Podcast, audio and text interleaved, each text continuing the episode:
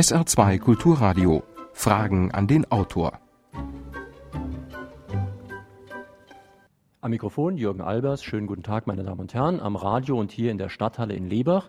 Wir sind hier anlässlich der Eröffnung des saarländischen Lesefrühlings und anlässlich des 25-jährigen Jubiläums der Stadtbibliothek Lebach. Deshalb haben wir viel, viel Buchprominenz hier im Saal. Äh, also angefangen natürlich von dem Schirmherrn der Veranstaltung, Herrn Minister Jürgen Schreier, dann der stellvertretende Vorsitzende des Deutschen Bibliotheksverbandes hier im Saarland, das ist Professor Hagenau und natürlich auch Bürgermeister Jung ist selbst hier in der Halle. Ihnen allen herzlich willkommen. Wir haben heute zwei Gäste, die wir schon mal in Fragen an den Autor in einer öffentlichen Veranstaltung hatten, auch mit dem Kultusminister, auch damals aus Merschweiler.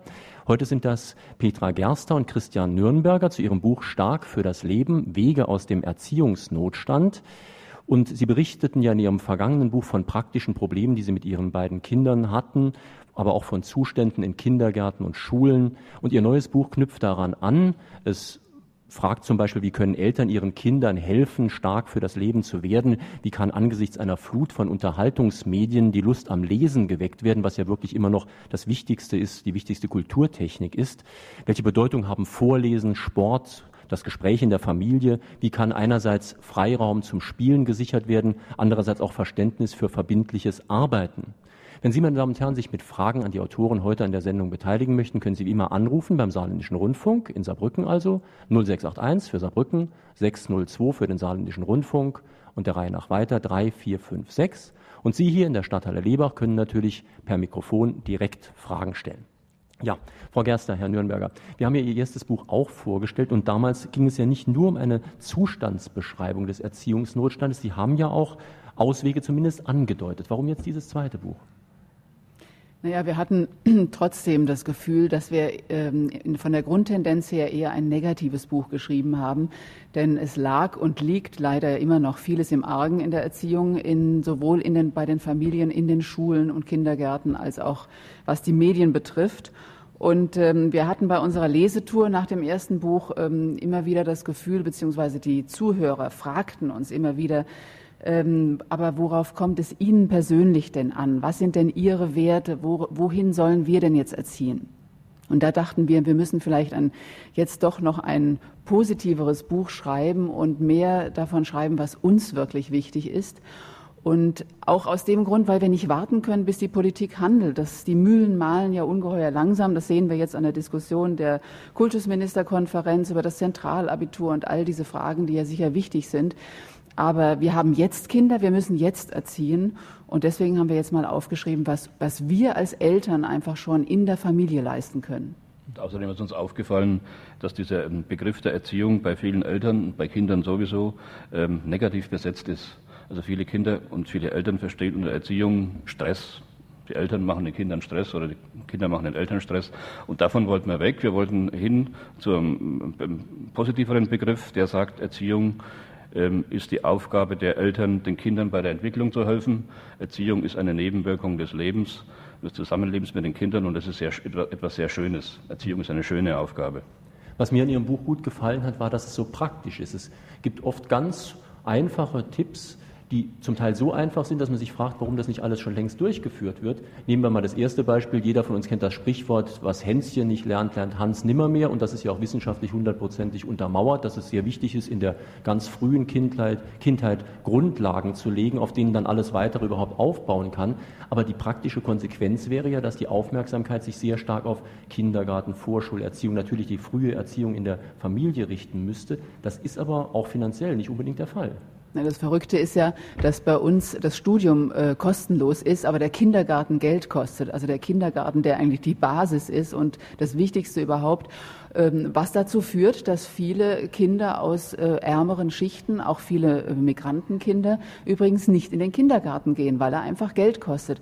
Das halten wir für einen Skandal. Da müssten wir dringend anfangen. Und natürlich auch muss immer noch umgesetzt werden, das Recht auf einen Kindergartenplatz. Das ist ja immer noch nicht überall so und dass jedes, dass jedes Kind ab dem dritten Lebensjahr spätestens einen Kindergartenplatz bekommt. Und auch die Kinder, die, die Ausbildung der Kindererzieher und Erzieherinnen müsste durchaus auch nochmal auf den Prüfstand gestellt werden, denn die ist in anderen Ländern sehr viel, ähm, sehr viel gründlicher und auf einem anderen Niveau als bei uns. Daran sieht man, dass andere Länder dieser Vorschulerziehung tatsächlich viel mehr Wert beimessen.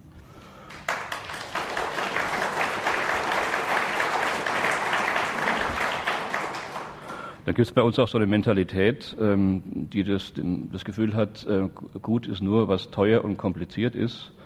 Und äh, dagegen wird das, was einfach und billig ist, bei uns unterschätzt. Also das Beispiel Vorlesen zu Hause.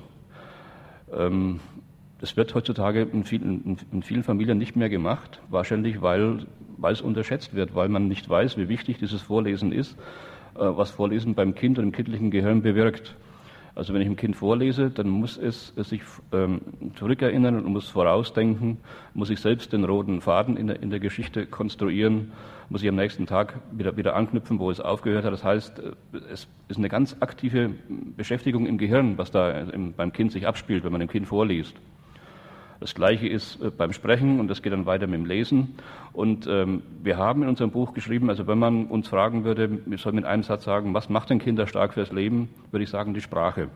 Sprache ist das, was, was den Menschen stark macht. Die, die, Grenzen meiner Sprache sind die Grenzen meiner Welt. Und ähm, das wird gefördert zum Beispiel auch durch das ganz einfache, banale Familiengeschwätz zu Hause. Und deshalb wird mir mulmig, wenn ich denke, dass bei uns äh, große Symposien abgehalten werden, äh, für die Professoren aus aller Welt teuerst eingeflogen werden und die dann großartige Referate halten. Und man vergisst dabei ähm, die einfachsten Dinge, eben das Gespräch in der Familie. Und viele Kinder haben heute Sprachschwierigkeiten und haben Sprachprobleme, zum teilweise auch weniger soziale Kontakte haben und dadurch weniger Möglichkeiten haben, sich zu üben. Und deshalb müsste man es umso mehr in der Familie das Gespräch pflegen. Und auch das wird in vielen Familien nicht mehr gemacht. Mhm. Jeder hat seinen Fernseher auf seinem Zimmer und man zieht sich dann zurück auf seine einzelnen Zimmer, weil man sich nicht mehr auf ein gemeinsames Programm einigen kann, weil man überhaupt nicht mehr, weil man nur vor der Glotze sitzt und weniger spricht. Die Folge ist eine Sprachverarmung.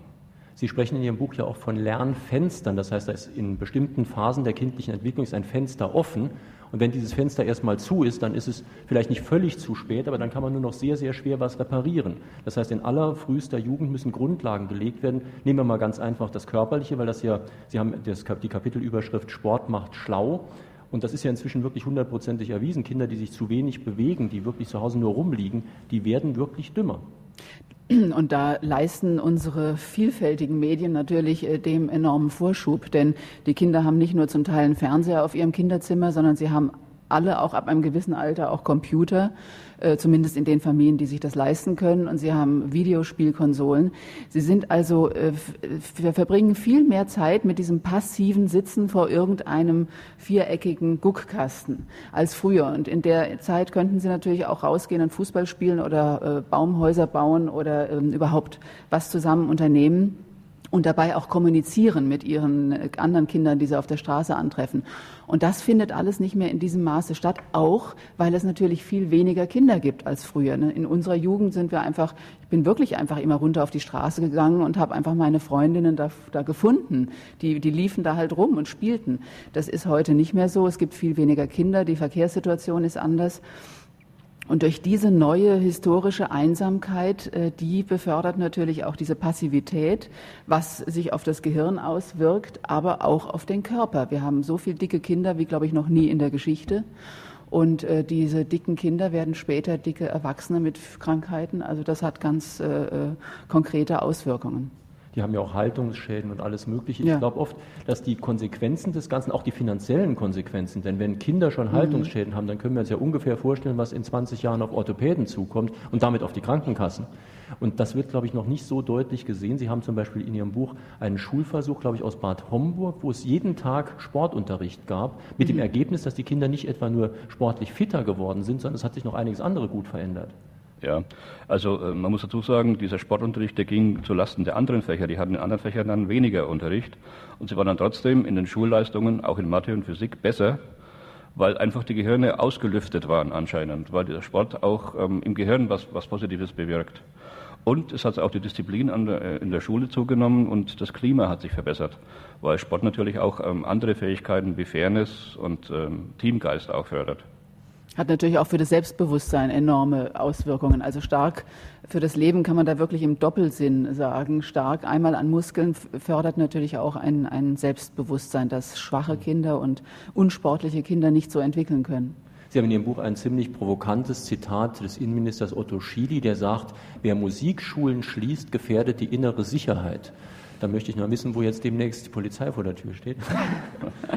ja, wahrscheinlich leider nicht.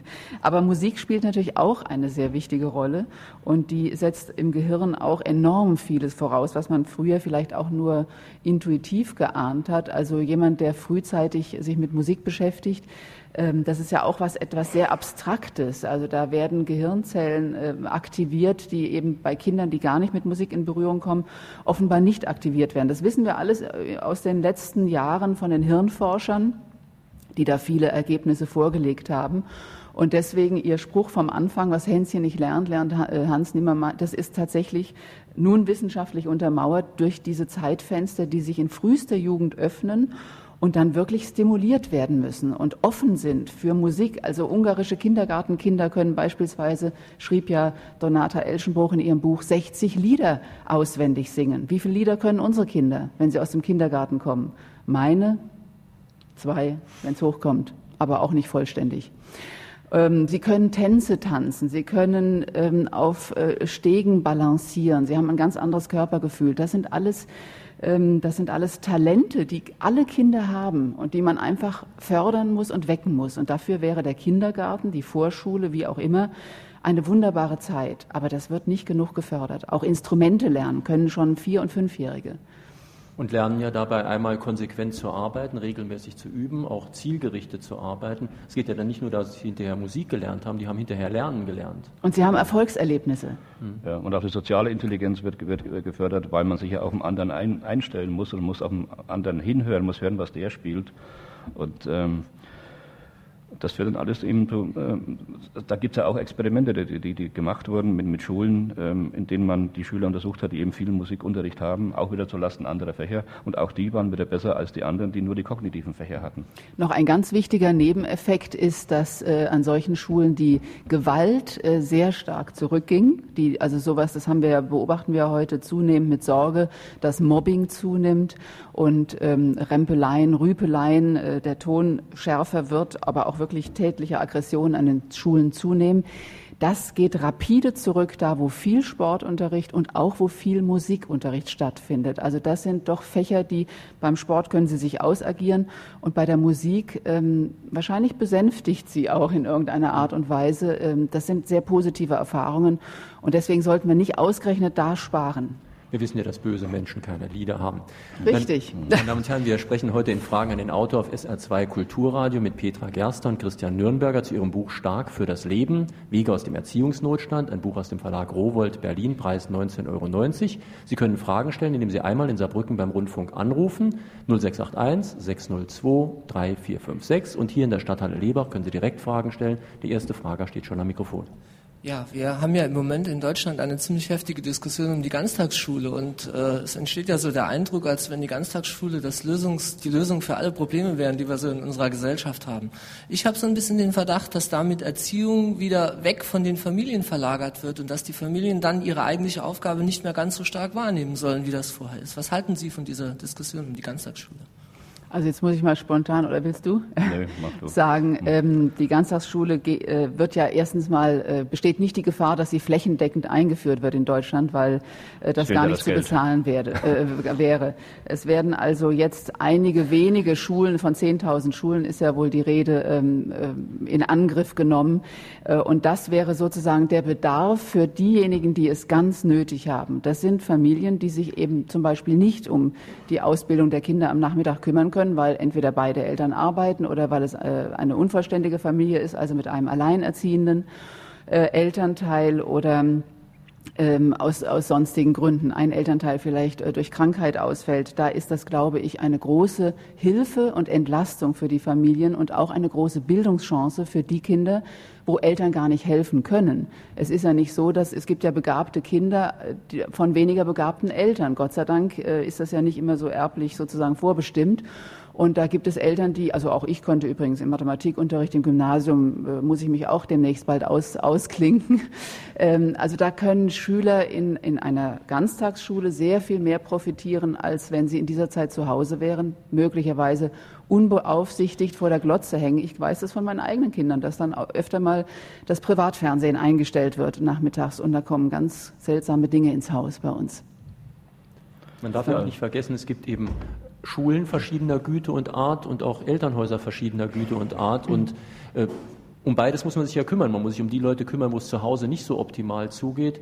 Aber manchmal ist man natürlich auch als Elternteil äh, in Gefahr zu denken, es wäre besser, ich würde es selbst machen. Denn auch nicht jeder Schulunterricht ist ja immer so toll.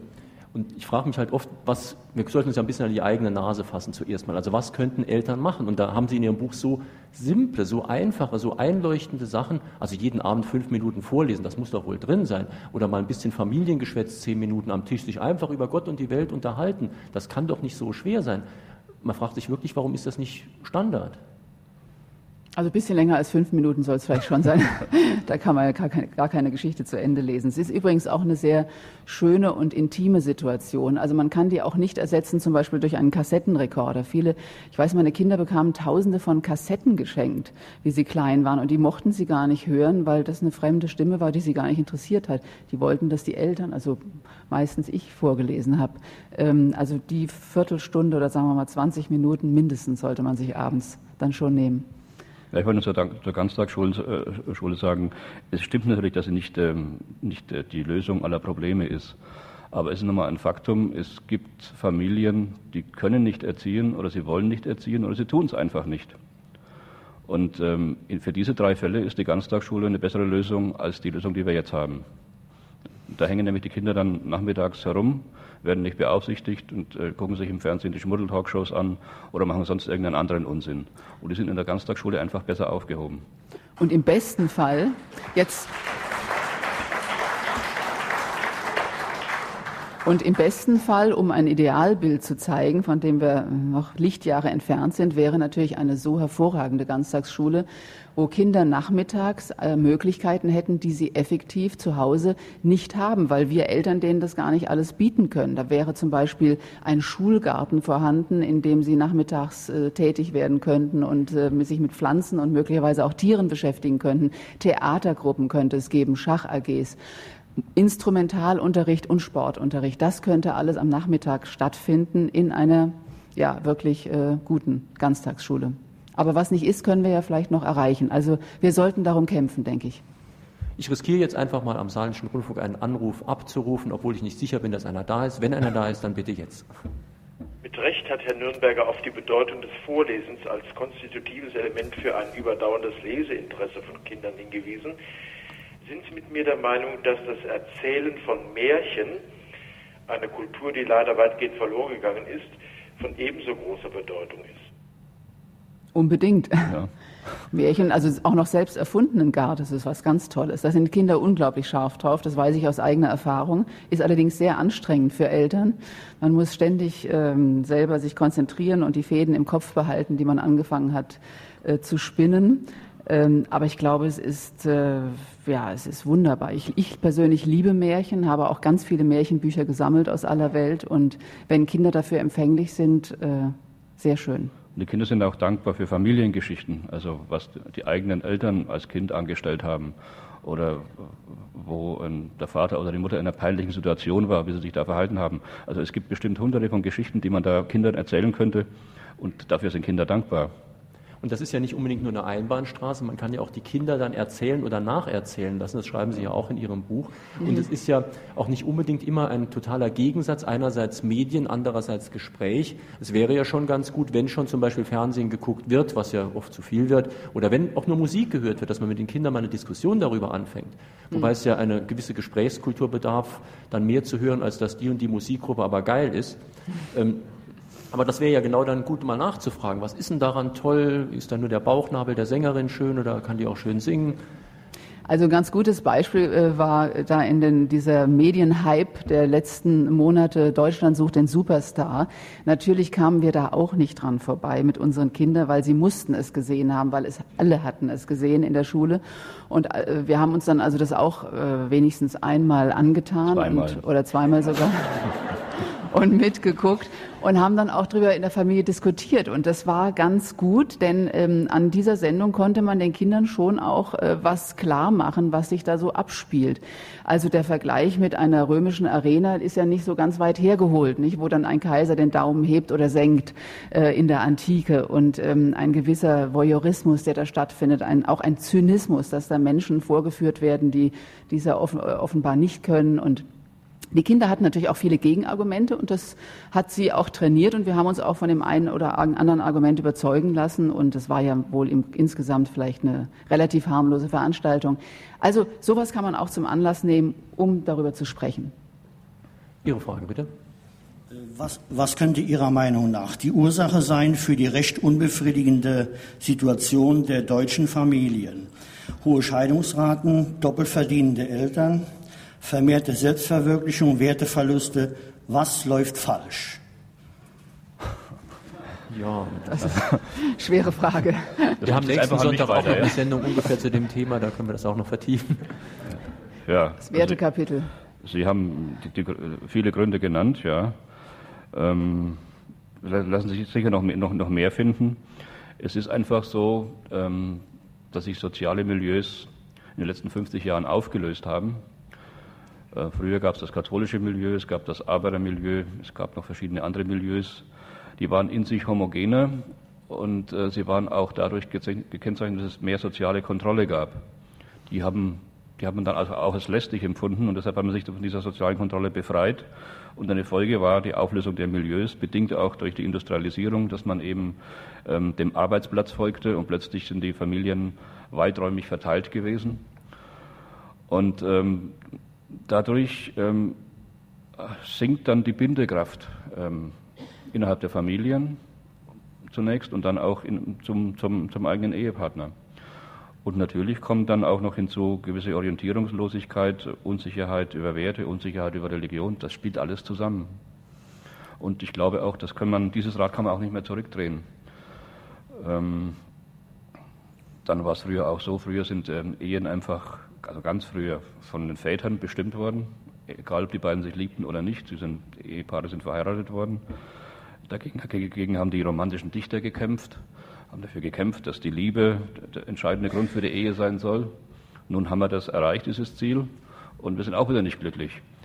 Also wir sind zur Freiheit verdammt und unsere Freiheit besteht auch darin, dass man über unsere, dass wir unsere Beziehung, unsere Beziehung in der Ehe und in der Familie selbst gestalten müssen.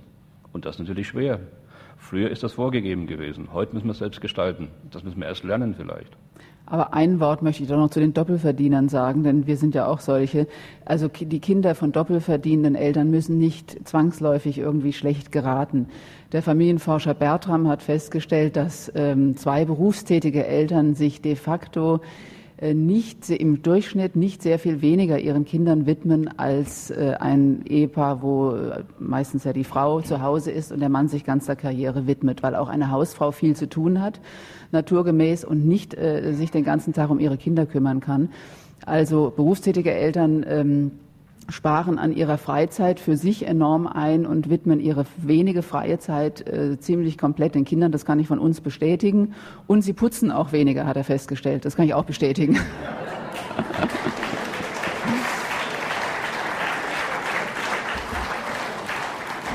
Jetzt haben wir hier und in der Stadthalle Liebach.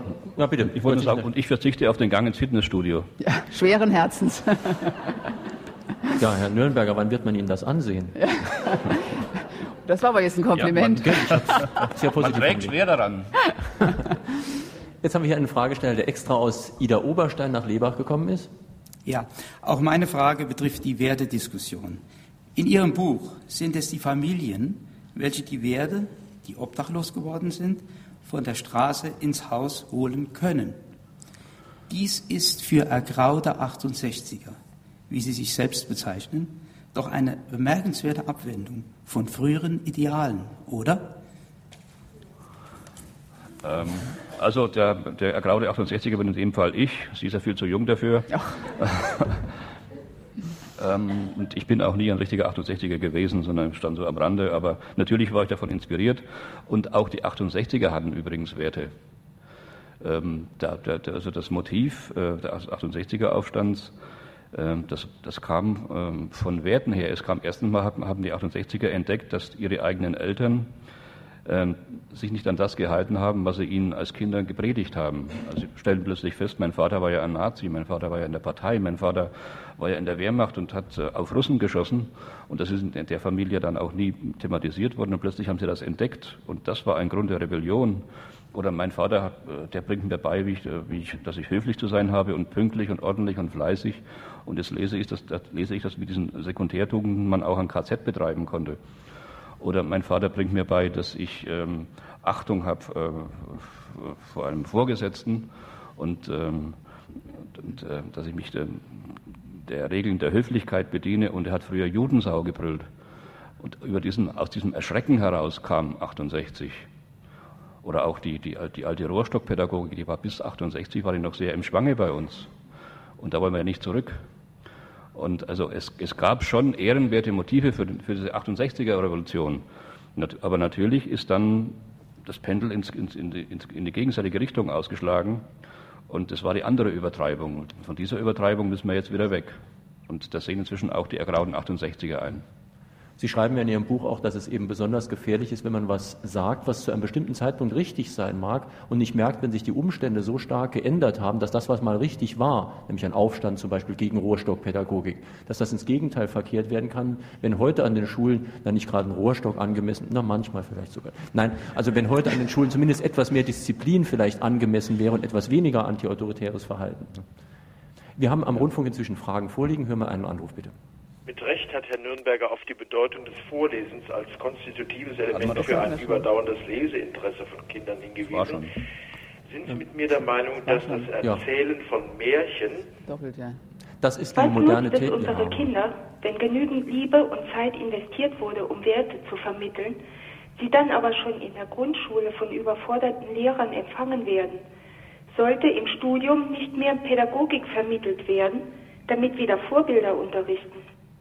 Also das ist eine sehr, äh, sehr äh, gute und berechtigte Frage, denke ich. Die Ausbildung unserer Lehrer sollte sicher dringend überdacht werden. Es ist ja heute so, dass ein, ähm, ein Lehrer zwischen seinem eigenen Abitur und seiner Ausbildung als Referendar ähm, keine Schule von innen sieht, zum großen Teil.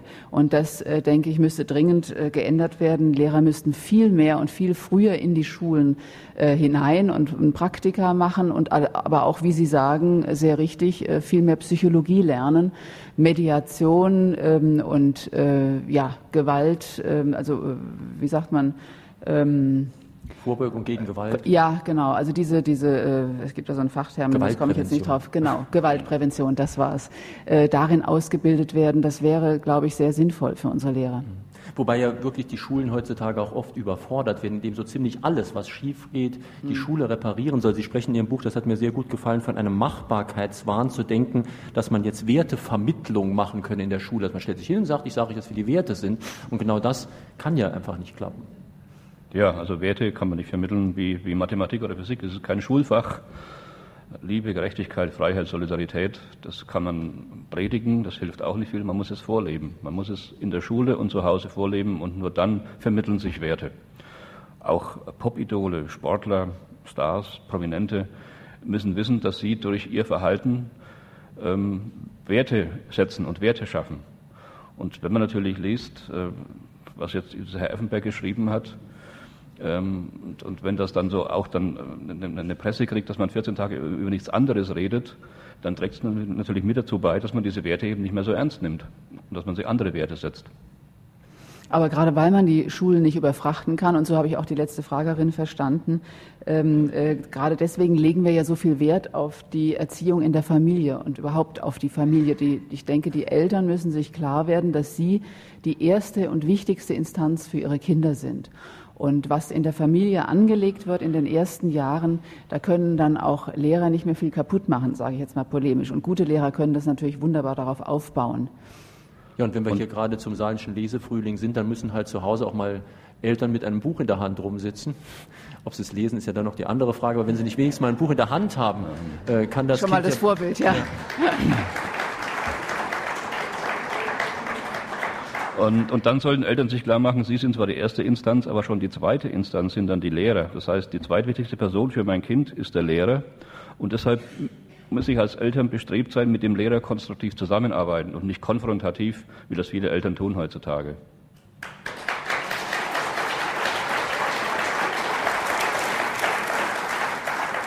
Ich finde, Bücher sind auch noch für sich teuer. Muss das sein? Oh, das, da sind wir nicht die richtigen Ansprechpartner. Also ich will gleich mal sagen, von diesem teuren Preis kriegen wir am wenigsten. Das wäre eine Frage an den Buchhandel. Ist er hier vertreten? Ja, natürlich. Wir haben hinten eine Buchhandlung sitzen. Ja. So ist es Ah, nicht. ja, Es sind auch genau. viele andere Buchprofis hier im Saal. Ich habe übrigens auch den Eindruck, also gerade Taschenbücher, da habe ich, also glaube, das ist einer der wenigen Bereiche, wo die Sache mit dem Euro Teuro wirklich stimmt. Also wenn ich mich zurückerinnere, was früher Taschenbücher gekostet haben und was sie heute kosten, das ist, wenn ich mich nicht sehr irre, ein enormer Anstieg. Aber Ja. Ihr Buch geht ja noch. Also für Hardcover ist es Ja, ungefähr der Buchhändler geblieben, es kommt. Er, er nimmt Stellung. Bravo. Ja, gut, dann hören wir jetzt ein Statement statt einer Frage. Da Wir ist das blaue Mikrofon. Mikrofon. Ja. Ja. Ja, mein Name ist Manfred Quaiser. Ich bin der Vorsitzende der Verleger und Buchhändler hier im Saarland. Und äh, es stimmt so nicht. Die Buchpreise haben in den letzten zwei Jahren, ähm, das kann man an zwei Dingen feststellen. Einmal das Statistische Bundesamt und auch der größte Buchgroßhändler der Republik. Der hat immer eine Statistik der Buchpreise über die äh, Jahre. Und die Buchpreise sind in den letzten zwei Jahren gesunken. Punkt eins. Punkt zwei. Äh, ich habe 1964 also vor fast 40 Jahren angefangen mit meiner Ausbildung als Buchhändler. Damals hat ein normales gebundenes Buch, also das, äh, was Sie jetzt hier auch veröffentlicht haben, ungefähr 18 bis 22 Mark gekostet. Äh, Das war vor 40 Jahren und heute kosten diese Bücher dasselbe in Euro. Das heißt, der Buchpreis hat sich verdoppelt. Ähm, Wenn Sie 1964 ein Auto gekauft haben, da hat ein normaler VW 5000 Mark gekostet. Heute kostet ein normaler VW 20.000 Mark. Also Sie sehen, die Autopreise haben sich vervierfacht, die Buchpreise haben sich verdoppelt. Das nur ganz schnell zum Thema Buch und Preis. Aber der,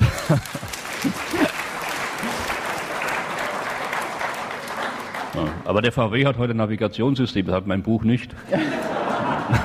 Was? Für 20.000 glaube ich nicht. Aber es gibt übrigens ja auch Bibliotheken, sehr gute, jedenfalls. Aber ich denke, ich, man, ich glaube, ich, ich habe eine Theorie für diesen, für diesen Eindruck, dass man, dass alles teurer geworden ist, obwohl die Statistiker sagen, das stimmt nicht. Ich nehme an, dass tatsächlich die Preise sind gleich geblieben, aber unser Einkommen geht zurück, weil uns der Staat so viel Geld wegnimmt. Yes. Das ist wieder eine andere Diskussion. Ich möchte noch ein bisschen bei dieser Diskussion um Wertevermittlung oder Wertevorleben und so weiter bleiben. Wir haben jetzt einige familiäre Sachen schon angesprochen, aber man darf natürlich die gesellschaftlichen Umstände auch nicht vergessen. Werte werden ja da nicht etwa vermittelt, indem irgendeiner, der Kanzler oder irgendein Wirtschaftsführer sagt, das ist gut und das ist böse. Das tun die ja nicht. Aber sie leben ja auf eine bestimmte Art vor, was wichtig ist und was nicht. Und sie schreiben in ihrem Buch sehr schön, früher zum Beispiel bei Mönchen, da war das Stundengebet ein klarer Tagerhythmus, eine klare Konstante am Tag. Und heute ist wohl, können Sie aber selbst überlegen, ob das nicht stimmen könnte, ist der Werbeblock die wichtigste Sache am ganzen Tag, auf die man sich am besten verlassen kann, dass es garantiert am Tag so und so viel Werbeblöcke geben wird. Oder dass man so und so viel Werbeblöcke im Fernsehen oder im Radio hört. Und das hat ja implizit, also unausdrücklich eine Botschaft, nämlich die Botschaft, Werbung ist wichtig, Konsum ist wichtig. Das heißt, da steckt eine Wertevermittlung dahinter. Und das finde ich eigentlich sehr wertvoll, dass Sie das mal hier aufgezeigt haben. Ja, ähm, also ich denke, das, äh, das ist überhaupt noch nicht, noch von keinem wissenschaftlich untersucht worden, wie sich das langfristig äh, auf ein Volk oder, oder, oder auf die, die lebenden Menschen auswirkt. Ähm, wenn man sich auf die Werbeunterbrechung verlassen kann, wie früher auf das Amen in der Kirche. Also früher ein, ein Bauer, der, der ging halt sonntags in die Kirche und der Mönch hat seine Gebete zur vollen Stunde gehabt und davon war der Lebensrhythmus geprägt. Und heute ist der Le Lebensrhythmus tatsächlich von den Werbeunterbrechungen geprägt. Ähm, früher konnte, äh, sind die, die, die, Päpste und äh, die Könige gegangen und gekommen, aber das Amen in der Kirche blieb und heute gehen die Präsidenten und die Kanzler kommen und gehen, aber die Werbeunterbrechung bleibt. Und äh, ich denke schon, dass sich das tief in unser Gehirn eingräbt und äh, dass das unterschwellig das Gefühl vermittelt, dass tatsächlich Geld die alles bestimmende Wirklichkeit ist. Und wenn, sich, und wenn das mal Common Sense ist, dann sind die Werte kaputt. Wobei es ja eigentlich ganz einfach wäre, sich zumindest stellenweise dem Ganzen zu entziehen. Man könnte ja mal mehr werbefreie Programme wie SR2 Kulturradio einschalten und man könnte sich auch strikt weigern, einen Spielfilm zu gucken. Ähm, auch bei Spielfilmen, also für mich ist es ganz klar, ich würde niemals freiwillig ein Fernsehprogramm einschalten, wo ein Spielfilm drei, vier Werbeunterbrechungen hat. Das geht mir einfach so auf den Geist. Da würde ich lieber warten, bis der irgendwann mal im öffentlich-rechtlichen Fernsehen ohne Werbeunterbrechung kommt oder ich würde in irgendeinem billigen Kino, wo der Film vielleicht auch nochmal gezeigt wird, mir angucken. Das heißt, man kann sich dem ja auch verweigern. Man müsste es nur vielleicht auch mal tun. Ja. Ich bin auch der Meinung, dass wir sowas wie eine, eine Medienökologie brauchen. Also wenn bei uns irgendwo in einem Lebensmittel ein Millionstel Gramm Dioxin gefunden wird, dann ist das eine Riesenmeldung im, im, im Fernsehen und das Lebensmittel wird nicht mehr gekauft, wird aus den Regalen genommen. Aber man vergisst, dass man äh, genauso gut mit bestimmten Medienprodukten die Gehirne unserer Kinder verseuchen und vergiften kann. Und da schreit niemand. Und ich denke, auch da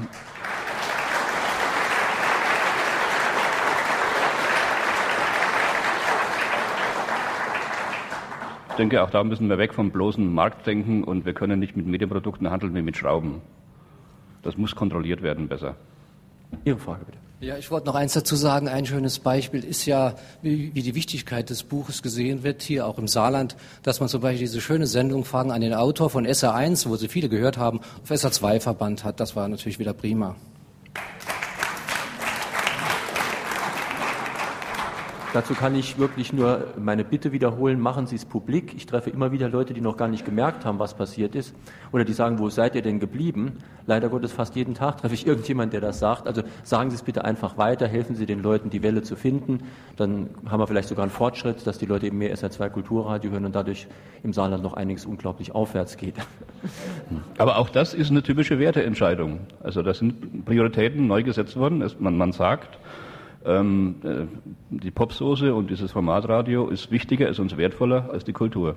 Das wird damit kundgetan mit so einer Entscheidung. Kommen wir zum Thema Religion. Nein, ich denke, ähm, ein wirklich wichtiges und auch originelles Kapitel in Ihrem Buch beschäftigt sich wirklich mit Religion und religiöser Wertevermittlung.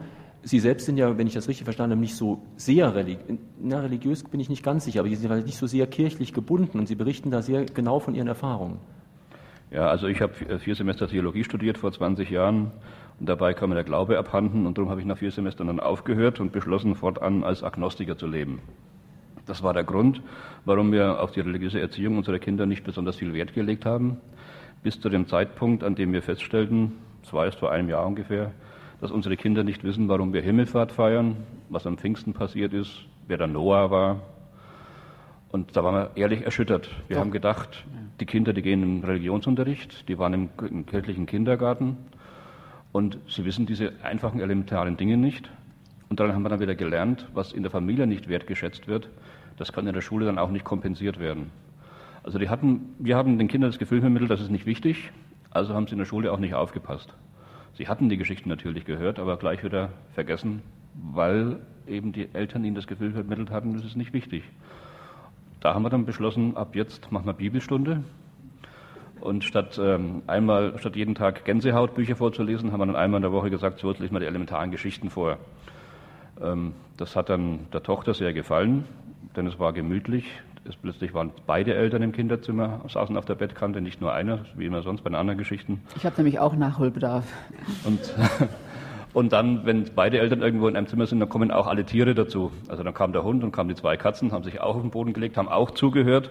Und es war eine idyllische Atmosphäre, die unsere Tochter dann sehr genossen hat, während der Sohn weiterhin gegrummelt hat, er würde aber lieber Gänsehautbücher lesen als diesen. Ähm, aber es hat sich ausgezahlt, also ähm, ein paar elementare Dinge wissen Sie jetzt. Und wir arbeiten weiter daran. Weil wir der Meinung sind, das ist wirklich, auch wenn man nicht daran glaubt, sind diese Geschichten wichtig.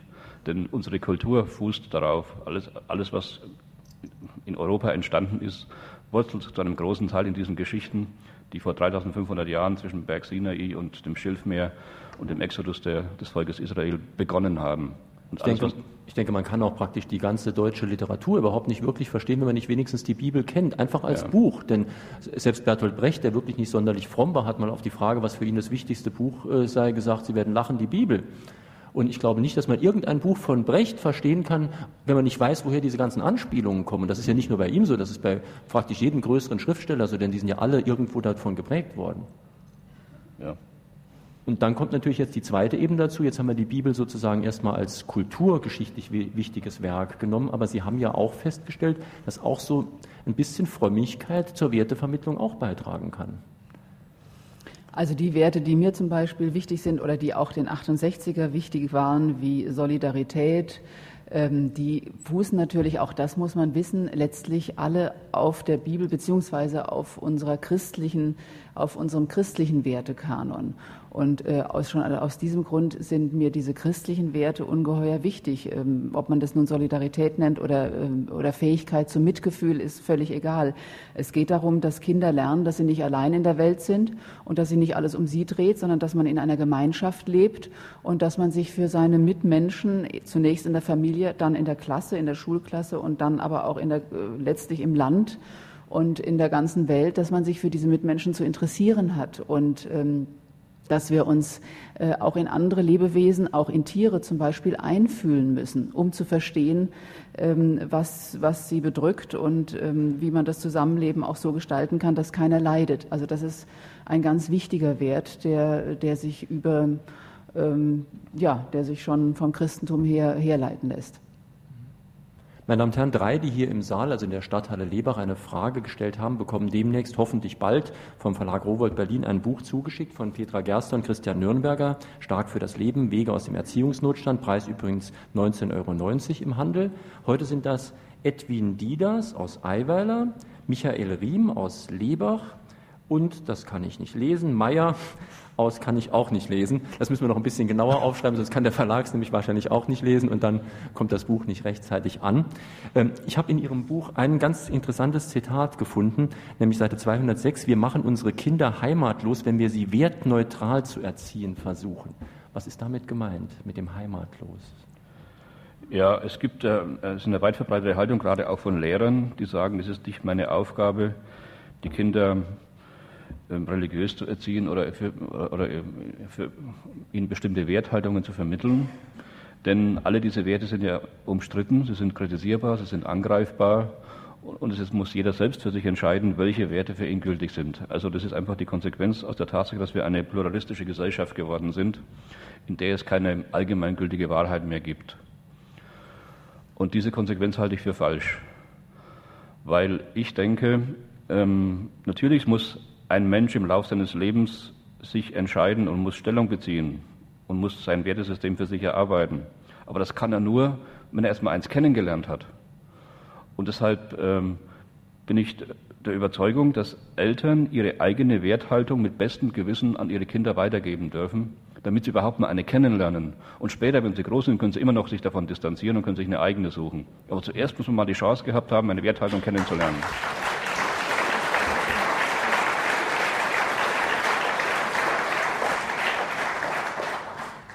Ich riskiere noch mal eine Frage am Rundfunk abzurufen. Kindererziehung benötigt Zeit.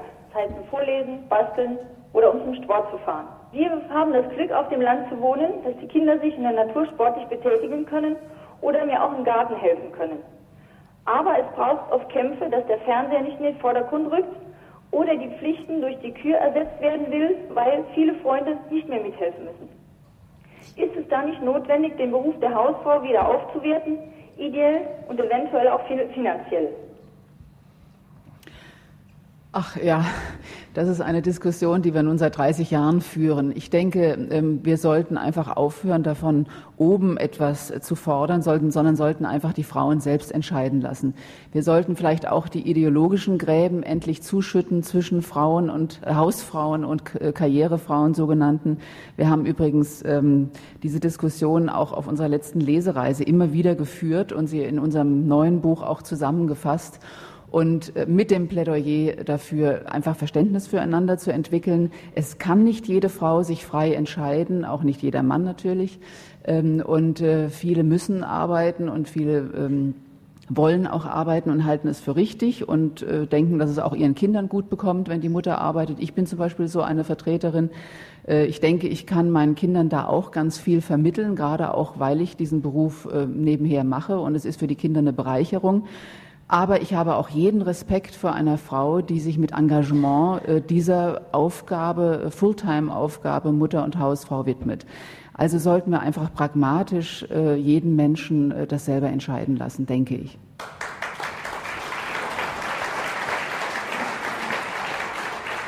Noch ein Wort des Hausmannes dazu, zu der Problematik? Naja, ich war, bin das ja nur ein Jahr lang gewesen und seitdem bin ich ja ein Feminist.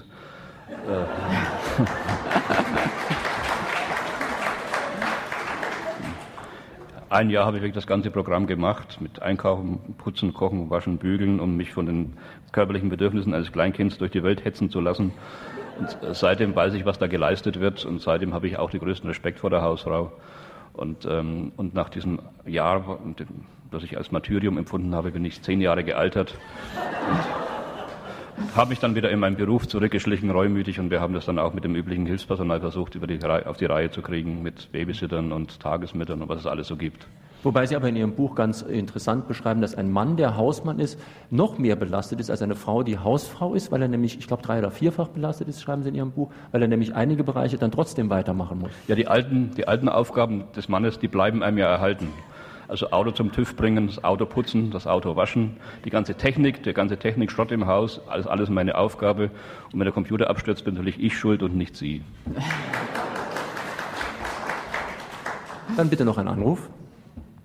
Ich habe in frühester Jugend viel Zeit mit meinem Großvater verbracht. Mein Großvater war sehr politisch engagiert und politisch interessiert.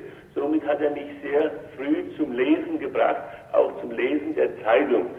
Ich habe dies als sehr angenehm empfunden und das hält bis heute an. Äh, was wissen die Autoren über diese frühe Prägung? Ja, ich habe äh, auch meiner Großmutter ein ganzes Kapitel gewidmet in dem Buch über meine Großmutter. Eigentlich zwei. Wieso? Das mit äh, Thomas Mann kommt auch von deiner Großmutter Buddenbrooks. Ach so, das meine, meine, immer das Lesen ja. kommt auch von meiner Großmutter, genau wie bei Ihnen. Ja, richtig. Sie hat mir das erste Buch der Weltliteratur nahegebracht, was bis heute, welches bis heute mein Lieblingsroman ist, nämlich die Buddenbrooks von Thomas Mann. Richtig. Aber ähm, also ich teile diese Erfahrung, die für ein Kind, glaube ich, eine sehr schöne Erfahrung ist, mit einem ähm, älteren Menschen äh, eben dieser Generation äh, zusammen aufzuwachsen und weil Großeltern einfach eine ganz andere Herangehensweise haben, auch oft frei sind von dem Stress, den ja Eltern so haben und insofern ein bisschen mehr Güte und Abstand und äh, vielleicht auch ein bisschen mehr Weisheit mitbringen in die Erziehung. Also ich denke, das ist eine sehr wichtige Erfahrung, über die Sie froh sein können. Vielleicht, hoffentlich können Sie sie weitergeben, selber mal als Großvater. Und äh, viele Kinder haben das heute natürlich nicht mehr. Also unsere eigenen Kinder haben jetzt auch keine Großeltern mehr, weil wir relativ alte Eltern sind. Das ist eben auch äh, bedauerlich. Da kommt natürlich auch dadurch, dass die Familien auch immer weiter auseinanderleben heute in, in, in Deutschland. Aber wo das möglich ist, ist es schön.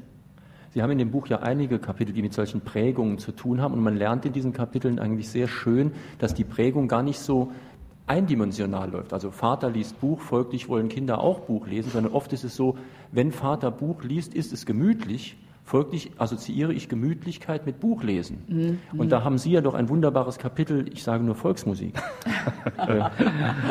ja, es kann auch gemütlich sein, schlechte Musik zu hören.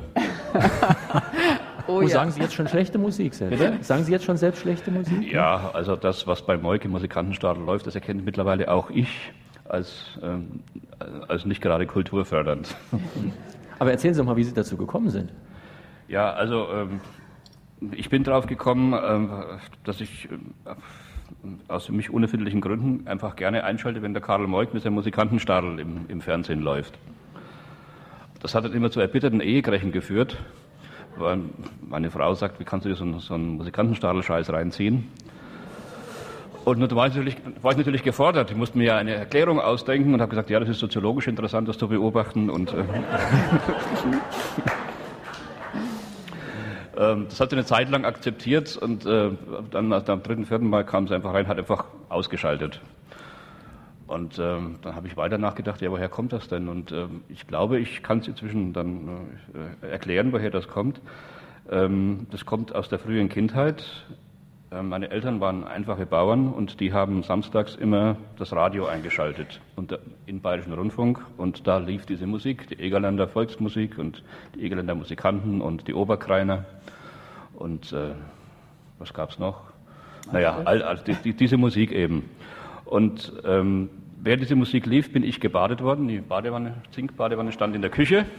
Es war warm, es war schön. Die Mutter hat sich mit mir abgegeben. Ich bin müde geworden, habe ich dann zum Sofa, äh, zum, zum Vater aufs Sofa gelegt und bin dabei eingeschlafen. Also es war der Inbegriff von kindlicher Geborgenheit. Und ich nehme an, dass heute, wenn ich diese Musik höre, dann eben diese Geborgenheit wieder, diese Gefühle in mir wachruft. Und äh, inzwischen haben wir das Sonntagsessen noch. Ja, ne? Sonntagsessen, da gab es die Klödel in, in, in, Franken natürlich, Schweinebraten. All das zusammen hat eben dieses äh, Grundgefühl. Und das wird wieder wachgerufen, wenn ich diese Musik höre. Und da mir meine Frau das einfach verbietet, habe ich die Lösung gefunden. Erstens, ich höre sie im Büro. Ist dann aber peinlich, wenn da gerade der Chefredakteur vom SZ-Magazin anruft und hört im Hintergrund die Regeländer. Deshalb ist das noch nicht ganz optimal. Und die zweite Lösung ist, ähm, ich begebe mich in ein Familienvan und lege dann da die Musik auf und fahre auf der Autobahn, gleite in meiner Wanne dahin und übersehe allerdings jedes Tempolimit dabei. Also ist auch nicht ganz optimal.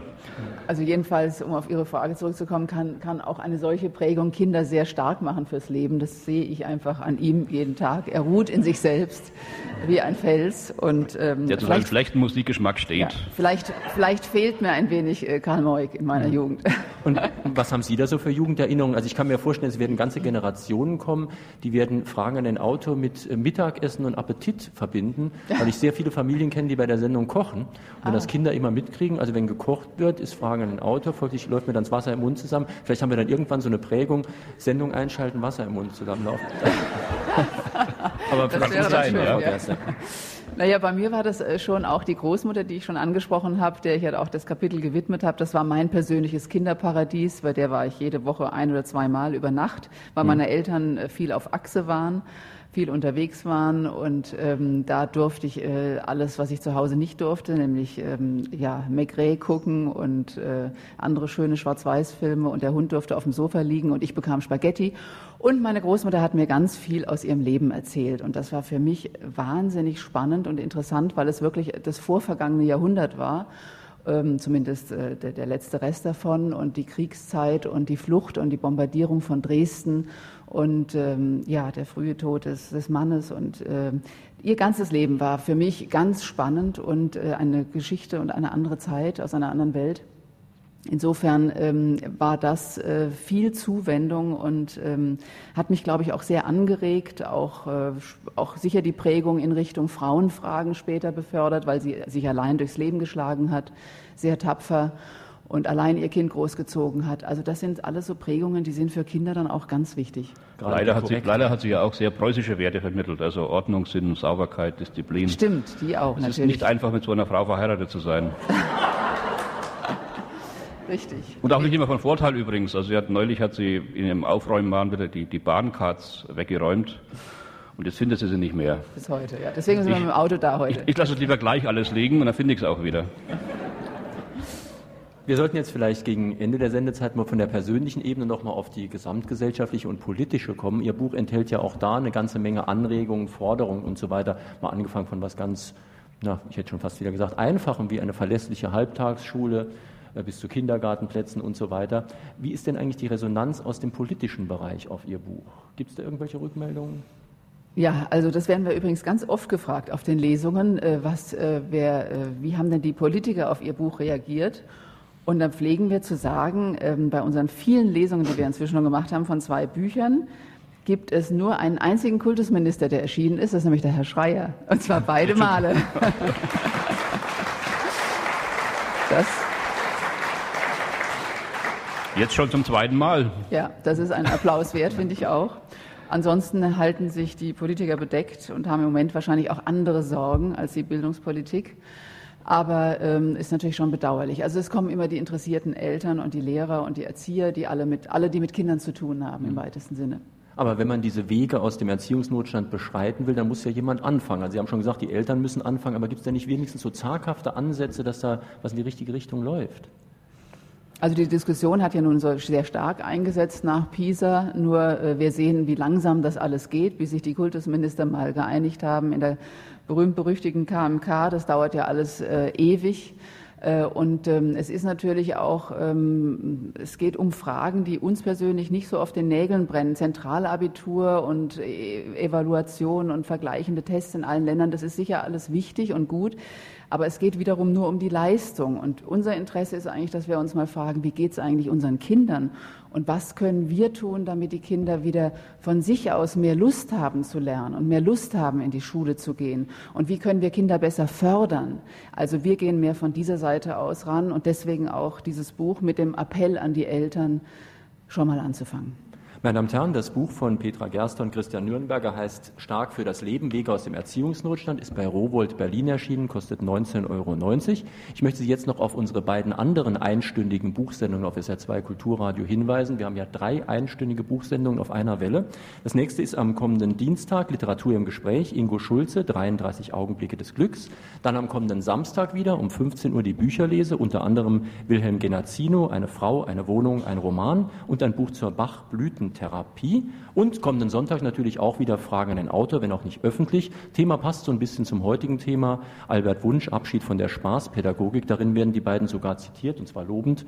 Ähm, es geht darum, dass die Diagnose der Spaßgesellschaft ja wenig spaßig ist. Die Leute sind dauernd unter Strom und haben trotzdem keine Energie.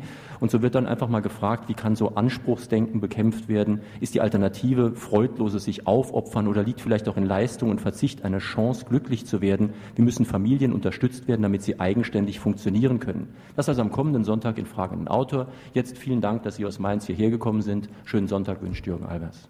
Danke. Danke.